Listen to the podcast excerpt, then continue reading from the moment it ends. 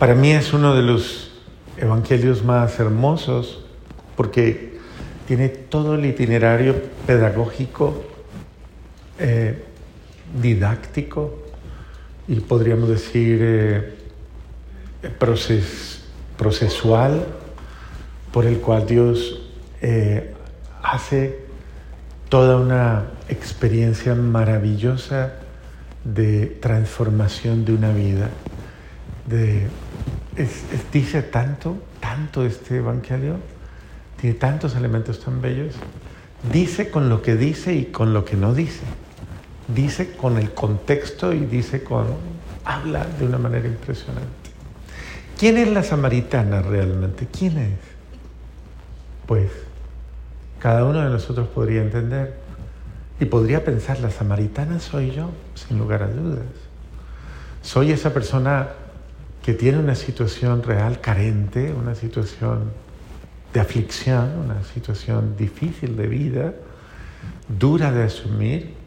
Es una mujer que llega al mediodía, al mediodía a sacar agua, es la hora más difícil del día. Y uno dice, ¿por qué va la hora más dura del desierto, la hora más dura de un calor recalcitrante?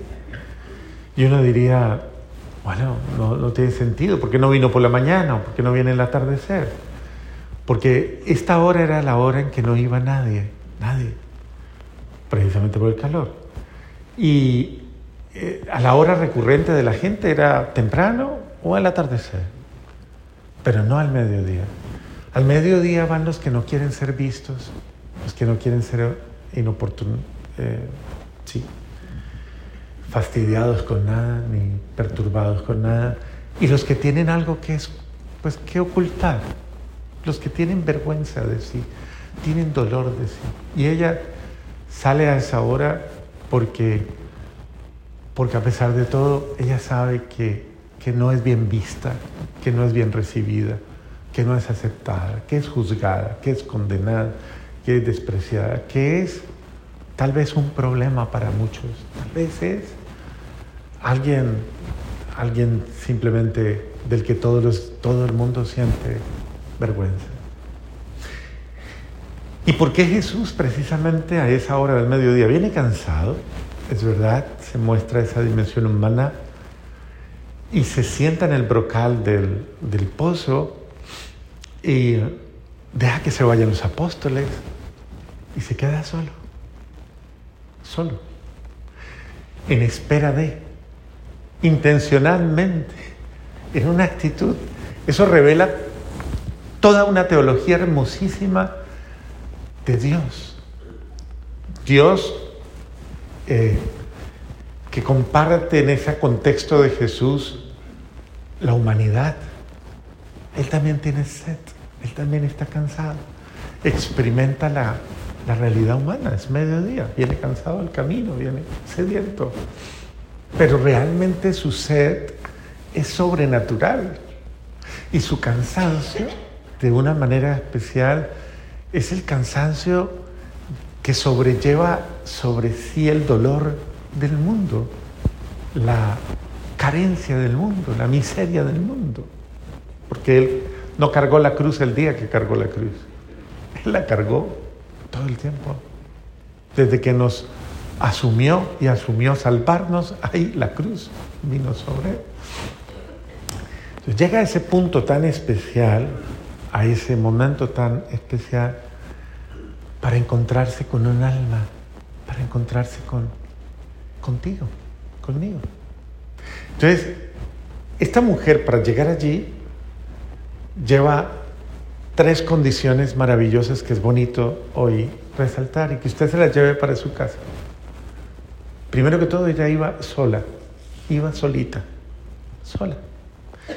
Porque la soledad, la soledad con Dios es buena. La soledad hacia el encuentro hacia Dios es buena. La soledad sin Dios no es buena. Realmente puede deformar la personalidad y puede hacer daños y estragos muy profundos. Pero por eso encontramos gente que vive sola, pero vive amarregada, ¿no? Amarregada. De ahí es de donde se habla, cuando son como solterones o solteronas, ¿no? o como, sí, pero son personas que entran en un esquema mental problemático. Pero la soledad con Dios es buena. Porque la soledad sin Dios aboca sobre la humanidad y sobre mi miseria humana. La soledad con Dios es posibilidad de todo lo bello, lo bueno y lo maravilloso de la vida. Por eso es importante aprender a estar solo. Por eso Jesús se fue al desierto. Por eso Jesús se aislaba y se iba a orar. Por eso tenía momentos de intimidad. Porque quería recuperarse a sí mismo siempre. Ese es el sentido de la cuaresma. Es recógete sobre ti, encuéntrate contigo, entra en tu interior, trabaja tu mundo interior, limpia tu dispersión. Estás dispersa, estás disperso, estás lleno de ruidos, lleno, lleno absolutamente de cantidades de situaciones que eh, te perturban. Entonces, hay que aprender a ser solo. Ella iba solita, además que ir con alguien más también hace algarabía. Iba sola, iba en silencio, calladita. Hacer silencio dentro de uno es, es todo un trabajo, es todo un Aprender a silenciar mis pasiones, mis emociones, aprender a silenciar mi, mis propias perturbaciones internas, aprender a silenciar eh, los remordimientos, los recuerdos, el pasado, las imágenes, aprender a silenciar eh, absolutamente todas esas, eh, todas esas perturbaciones, ruidos externos que hay, el ruido de la carne, el ruido del ego, el ruido de los caprichos, el ruido de, de todo lo que usted muchas veces tiene y que yo no sé usted cómo no se vuelve loca o loco, Dios mío. Tanto que, que usted ya cuando alguien le habla, inmediatamente hasta responde mal, porque, porque como está metido en su maraña o en su cosa o en su situación, ya usted ni es dueña ni dueño de sí mismo. Usted está dominado o esclavizado por sus ruidos internos. Entonces ella iba sola en silencio. Hay que aprender a estar solos y en... Pregúntale al de al lado, ¿usted cuándo se calla? Pregúntale, pregúntale. ¿Usted cuándo se calla? Porque es que como que le vendría bien, ¿no? Callarse un poquito. Es decir, haga silencio. Aquíétese. Esta es otra, otra otro dato importante, hay que aprender a estar a solas con Dios, en silencio, quieto. Porque hay gente que puede incluso lo logra, de pronto hasta logra quedarse solito, logra hacer silencio, pero se mueve para todo lado. Eso sí. Le gusta estar haciendo cosas. No, yo hasta no ni música escucho, yo no hago nada. Pero eso sí, se atiborra de cosas que hacer. Cálmese, cálmese, cálmese. Dígale al del lado, cálmese, cálmese, dígale. Porque a veces somos muy alborotaditos, ¿no? Muy alborotaditas. Entonces, cálmese. Sola en silencio. Y tenía una condición más. Ella iba con el cántaro vacío. Entonces, ¿cuáles son las tres condiciones para el encuentro con Dios? Sola, en silencio y con el cántaro vacío. ¿Qué es el cántaro? Mi corazón. Que tal vez está lleno, pero de cosas que no sirven. ¿De qué está lleno tu corazón? Y tal vez una persona con tantas cargas cuando llegó allí, ella venía de verdad a sacar agua para saciar una sed que no se sacia con un bien temporal. Ella tenía sed de amor, sed de verdad, de, vida, de alegría, de estabilidad, de algo cierto. Su vida era una mentira, su vida era un sinsentido, su vida era fracaso tras fracaso, su vida era una desgracia. Y cuando llega allí, ella está, imagínese usted, bien pobre, bien pobre, bien arrastrado, agarrado, y se encuentra con alguien y le pide un millón de dólares. Usted dice, pero a ver, esta mujer espiritualmente iba igual. Ella iba bien, bien, bien, bien, hasta cansada del camino. Y se encuentra con este tipo ahí al lado, sola ella, eh, se intimida, se molesta ya cuando lo reconoce y le ve cara de judío y dice, ah, pues este es un judío. Claro, los judíos trataban muy mal a los samaritanos, los llamaban perros samaritanos, perros, y los trataban muy mal. Era una discriminación, un racismo muy fuerte por motivos religiosos. Y claro, ella apenas lo ve y le dice, a ver, a ver, él dame de beber. Ella se voltea, lo mira e inmediatamente le da rabia. Vengo cansada, vengo. Y además este que no me quiere, estos que no me quieren, me viene a pedir agua. No, no, no, no, no. O sea, ella entra en furia. A ver, a ver.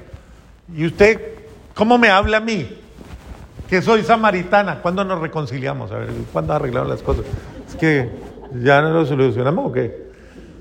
Es normal. O sea, eso es lo que nos pasa incluso con Dios. ¿Cuántas veces tenemos una pelea con Dios? Por razones que ni Dios sabe. Peleas, prejuicios, rabia con Dios, tengo ira con Dios, tengo... Esa mujer iba igual. Y tener una relación así es muy... Entonces Jesús le dice, cálmese, cálmese, tranquila, cálmese. Bueno, él no dijo así porque esa es la peor palabra que uno puede decir en una pelea, ¿sí o no? Cálmese y él mismo se alborota más, eso es como echarlo. Dice la psicología, no diga eso, no diga eso. Eso es echarle gasolina al fuego, sí. Entonces, yo estoy calmada, yo estoy calmada. Sí, dice Aixa, ¿cierto? Yo estoy calmada.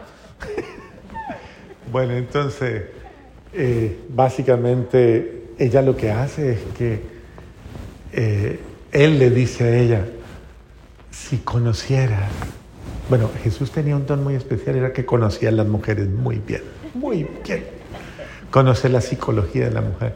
Y entonces le dice, si conocieras el don de Dios, ¿y quién es el que te pide de beber? Tú le pedirías a Él y Él te daría agua viva. Tocó una fibra claro, es una fibra, es una fibra que se toca en todas las mujeres. ¿Saben por qué? Señoras, ¿saben por qué? Mañana se los digo, mañana se los digo. ¿Sabe cuál es esa fibra? No. La curiosidad. So, sí. Pues él toca la fibra, le genera la inquietud. Si conocieras el don de Dios y quién es el que te pide beber, tú le pedirías a él y él te pediría, te daría agua viva. Ella inmediatamente entra en, ¿y quién es este entonces? Luego, ¿quién es él? Y la hace entrar en reflexión de no ataque usted no me conoce. ¿Por qué me ataca? Usted no me conoce. Pero ella sigue la pelea. Pero usted no tiene balde. ¿Y con qué la va? Usted es el superhombre, pues. ¿De dónde va a sacar el agua? No tiene. El pozo es profundo y usted no tiene recursos para sacarla. Y yo sí tengo balde. Yo tengo balde. Porque en esa época uno hasta llevaba el balde, parece ser.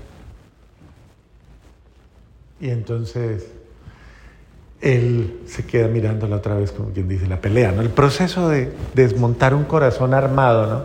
Cuando está montado en sus, en sus criterios y argumentos.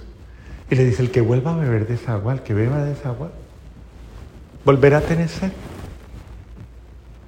Pero el que beba del agua que yo le voy a dar, nunca más volverá a tener sed. Y ella se convertirá en él dentro de sí como en un manantial que salta para la vida eterna. A ese punto la mujer estaba provocada. él no entra en la pelea, él entra a mostrarle un horizonte, a decirle, mira más allá. Inmediatamente ella le dice, ay Señor, dame de esa agua, para que yo no tenga que volver aquí todos los días. Ella lo interpreta de manera inmediata y no alcanza a comprender. Siente que está pasando algo que es una conversación sublime. Nadie la había tratado así, nadie le había, le había hablado así, nadie le había, le había tenido tanta consideración. Y ella se siente, se siente especial en ese momento. Entonces él le dice, ve y llama a tu marido y vuelve. Ella lo mira, respira profundo, se le viene encima todo, todo, todo, todo y dice, ay no. Se tiró la conversación, usted tan buena que estaba, tan rico que estábamos charlando. Y vino a sacarme ahí todas mis cosas feas. Yo no tengo marido. ¿Qué tengo yo? No, realmente yo no tengo un marido. Usted sí. No tengo una vida estable, no tengo una realidad, no tengo un hogar, no tengo una familia, no tengo no tengo nada. Y Jesús le dice, porque Él no la humilla con su pecado, no la, solamente la lleva a la conciencia de, si quieres de esta agua, tienes que sanar tu vida, tienes que resolver lo que tienes en tu corazón, porque así no te sirve.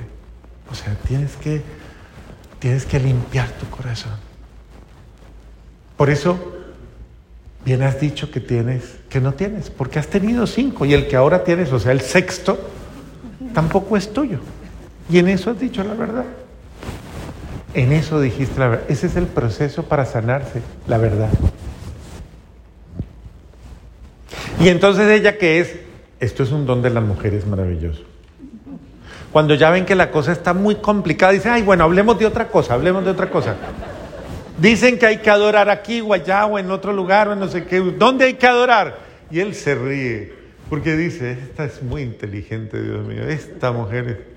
Y le dice, ni aquí ni allá, el que adore verdaderamente a Dios lo adorará en espíritu y en verdad. Es decir, cuando su alma esté libre de toda atadura, de todo lo que la amarra, ahí adorarás a Dios con todo tu ser.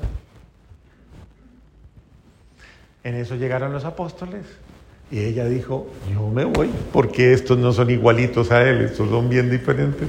Se fue corriendo a llevar una... Ah, no, luego viene el momento más especial, lo más bello. Nos dicen que vendrá el Mesías y que Él nos dirá todo, todo nos lo dirá. ¿Acaso eres tú? Y el momento más bello. Y Él se voltea, la mira, yo no me imagino esa mirada y le dice, soy yo el que habla contigo.